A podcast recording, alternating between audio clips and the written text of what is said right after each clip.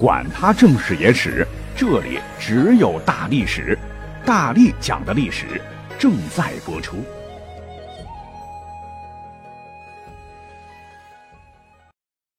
大家好，我是大力丸。古代活人殉葬是非常残忍且没有人道的事儿，为了死者亡魂的冥府、冥界的冥啊。不论是自愿还是强迫，饮毒酒、击杀或直接活埋等，用这些令人发指的手段，使人非正常死亡后埋葬于墓葬之中。那这种方式在今天人看起来无异于血腥谋杀，但它在历史上又确确实实的发生过。就我国殉葬制度而言，我们最早去查，应该是始于殷商时，商朝以后，西周、东周。春秋战国、秦朝尤盛，此后历朝历代也有此等残忍野蛮的殉葬恶俗被记载。那作为始作俑者的商朝，今天呢，我们去博物馆，一定会被那个时代精美绝伦的青铜器、古老神秘的甲骨文所震撼，被什么玄鸟生商、王亥经商、成汤都商的传奇故事所吸引。作为后人，一定会被商高度发达且充满活力的文明深深折服。但是你知道吗？殷商时期，商人不光生意做得好，全国上下皆好鬼神。你像是甲骨文，就是用来祭祀占卜所用。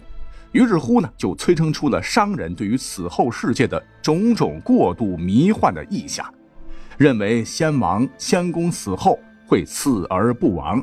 灵魂会上天，成为天地的辅佐，继续具有支配人间的神秘力量。故而甲骨文中的卜辞经常有“先王殡于天”这样的文字，殡就是配享之意。那既然不死，哎，就得要侍奉死者如生啊。他生前享用什么，死后墓葬里就得有什么，以免得罪他，降罪阳间。外加在殷商时还是处于野蛮的奴隶制转型期。你像是我们都很熟悉的《封神演义》啊，虽然说属于神话小说，但是其中的刨落、挖心等变态刑罚，其实呢是有史料依据的。《史记》就曾记载过，腐恶侯就是做成肉干海酒侯剁成肉酱这样的可怕刑罚。连文王姬昌的长子伯邑考就是这样被纣王做成了肉丸子。于是乎，残忍的用活人祭祀，哎，也就自然而然的出现了。可是当时商人的这个贵族们是不觉得残忍的，也使得人生牲畜的生啊，在殷商君王死后非常的盛行。既然说视死者如生，那祭品当然也包括君王、诸侯、贵族们生前喜爱的妻妾、骡马，甚至呢还有一部分亲近的奴仆、臣下等。他们呢都会通通的被塞入陵寝，陪同逝者去另外一个世界。那咱们现代的考古人员已经从目前发掘的各大殷商时期古墓当中，发现了大量血淋淋的殉葬坑。比方说，在殷商的侯家庄商王大墓中，有一百六十四具殉葬骸骨；著名的曾侯乙墓中有二十一具殉葬尸骸，全部都为年轻女子等。亲近之人呢，稍微走的体面些；而在很多的墓穴当中，还发现了相当多的人迹，主要就是战俘奴隶。被处死的方式更为令人不适，伐祭和辽祭最为常见。伐就是杀伐的伐，辽就是星火燎原的燎，杀伐就是砍脑袋，辽祭就是用火活活焚烧而死。此外，还有剁碎、见血以心神的血祭、活埋等等。在如今的很多影视作品里边，我们看到的最多的应该就是活着被下葬，呃，先将陪葬者手脚捆住，摆成一定的姿势，然后呢送入黑暗的墓穴活埋。由于这个过程太过于绝望，会慢慢的缺氧而死，有的陪葬者会请求先死再下葬。总之，这样的丧俗令人是不寒而栗。那既然有了殷商前车之鉴。那随着沿袭春秋战国时期活人殉葬的记载非常非常多，最著名的当属春秋五霸之一的秦穆公。史书曾记载，他死后从死者一百七十七人，而正是这次活人殉葬，直接将超一流的辅政大臣一锅端。虽然说秦穆公心满意足的去了，但直接导致强盛的秦国人才断层，上百年是一蹶不振，大大推迟了秦征服天下的进程。直到公元前三百六十一年，秦孝公任用商鞅变法，才让秦国有了重现荣光的契机。但此时已经二百六十多年过去了，面对当时的强魏强赵，秦国必将付出更加惨重的无数条人命的代价。做出历史的抉择，而要真说起来，对于活人殉葬最无耻的，还要当属春秋小五霸之一的吴王阖闾。他是兴吴国败楚国，雄霸南方，也算是一代雄主了。但其引诱百姓为其女儿殉葬的手段，着实令人发指。据《吴越春秋》记载说，阖闾有一个宝贝女儿，因和他拌过嘴，然后自杀了。这个阖闾非常悲痛。是凿地为池，积土为山，使用金鼎、银尊等珍奇异宝作为随葬品。可是呢，阖闾依然不满足，在出殡这一天，他下令去临寝的路上，队伍要舞起白鹤。这很多市民没有看过啊，觉得很新鲜，就跟随着观看。到了墓道口的时候，阖闾使男女与鹤俱入门，因塞之。就是将所有观看的男女老少通通赶进地宫，再塞上木门，让百姓全部殉葬。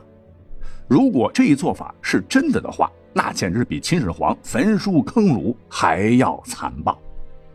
于是乎，春秋战国人殉这一波接一波，也达到了史上的高峰。我们甚至呢，可以从史上最强的盗墓王爷汉景帝曾孙。西汉时期的广川王刘去盗掘古墓的故事当中窥见一斑。说起这个刘去啊，那真有意思。别人盗墓是为了里面的金银珠宝，而锦衣玉食的刘去盗墓主要呢是为了好玩。这挖死人墓挖得越深，越觉得兴奋有成就感。他当时的封地呢，在今天河北、山西、山东相连区。这块地方呢，可是风水宝地，埋葬着前代、周朝、春秋战国不少的王侯级大墓。刘旭也是亲自倒斗摸金，将其国内种藏一皆发掘。史上稍微有点名气的陵寝，全被他一铁锨捐了个底儿朝天。比方说，战国第四任君主魏襄王之超高规模大冢。据《太平广记》记载，说襄王墓的挖掘难度非常大。墓室上方为铁水灌注，这引得刘去是垂涎三尺，带着百十号人整整凿了三天，是终于打开。年代过于久远吧，墓穴当中突然就冒出了一股又苦又辣的黄色气体，呛得众人眼睛泪流不止，鼻涕直流。刘去没办法，只得派人先把守，七天怪烟才散尽，这才急不可耐的进入了襄王墓。但是呢，让他失望的是。应该是属于他的陪葬的战利品，似乎被人先前掳走了一般，没剩什么东西了。魏襄王墓呢，是用带纹理的石料做成的外椁，高八尺，宽窄竟然可以容纳三十人，用手摸之光滑如新。阴冷的墓道竟然还有一室，锁开着，一张六尺见方的石床摆着，装饰铜叶的帐幔，帐子腐烂，铜叶有的掉床上，有的掉地上。石床上有一石枕，旁边还有一层很厚的黑乎乎的灰尘，应该是丝织衣物腐烂后的灰烬。再将火把一照，这石床四周，这吓得刘去一激灵。原来左右两旁站立着二十多位侍者，这书里边呢也没写是不是实人还是厌氧环境下没腐烂的真人，反正啊都拿着面巾、梳子、镜子做侍奉状。有的好像端着盘子为国君送饭，那刘旭管不了这么多了，是三下五除二将棺椁好不容易撬开，只有两柄宝剑被他直接佩戴在了身上。